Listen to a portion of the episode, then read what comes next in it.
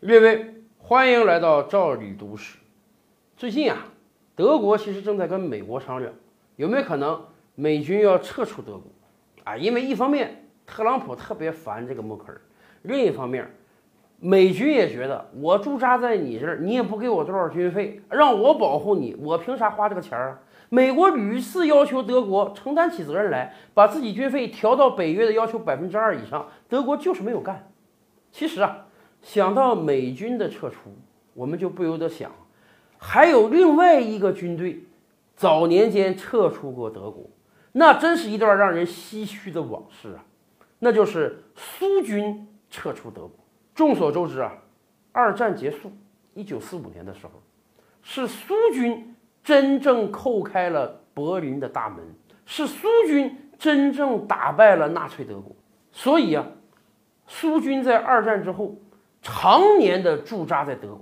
而且咱们知道啊，自从丘吉尔的铁幕演说发表之后，冷战就降临整个欧洲大陆了。那个时候，东德可是前线啊，东德对面就是西德，两大阵营的直接前线就是东德。所以啊。苏军几乎把最精锐的部队都驻扎在德国了，很多苏军历史上的功勋部队都驻防在德国前线。最鼎盛的时候，有人统计说，苏军在德国的规模有多大呢？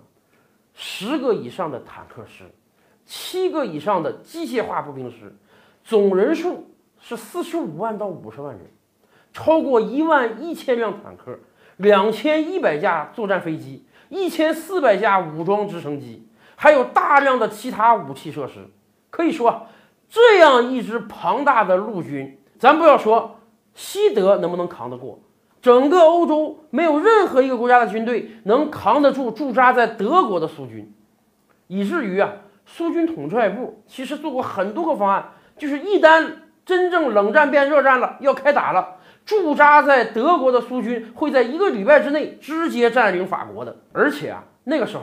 能够到德国去驻防，那是一个美差呀。为啥呢？一方面，咱们知道啊，在整个苏东阵营来讲，东德属于生活水平最好的。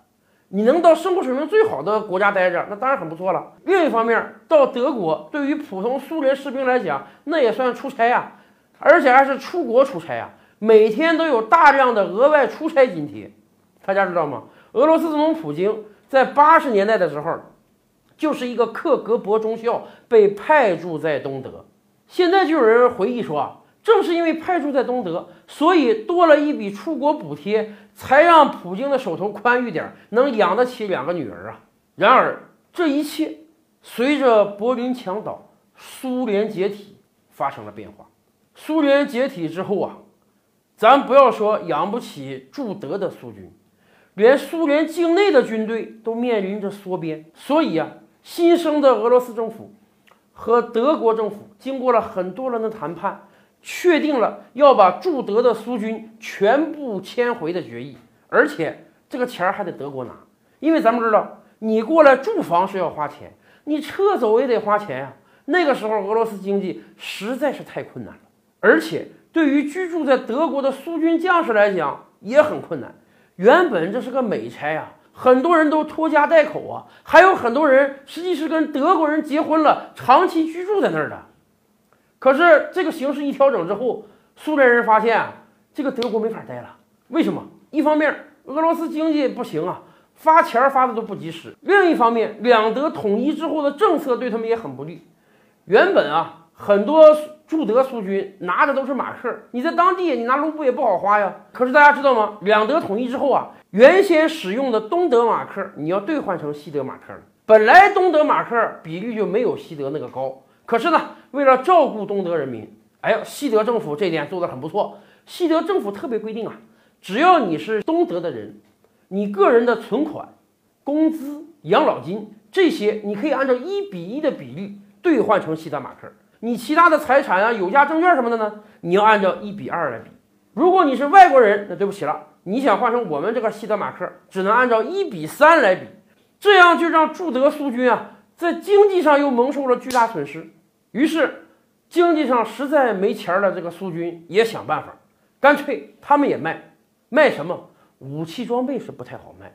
苏军这个纪律还没有差到那个状态，可是啊，既然要迁走了，那么原来的这个机关、宿舍、兵营，甚至原来修好的飞机跑道、训练场所，全都可以卖。卖到什么状态？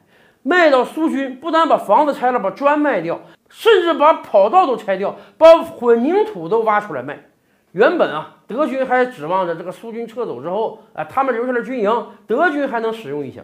结果没想到，当苏军撤走之后，他们发现苏军留下的兵营啊，千疮百孔，简直跟废墟一样，一点用处都没有。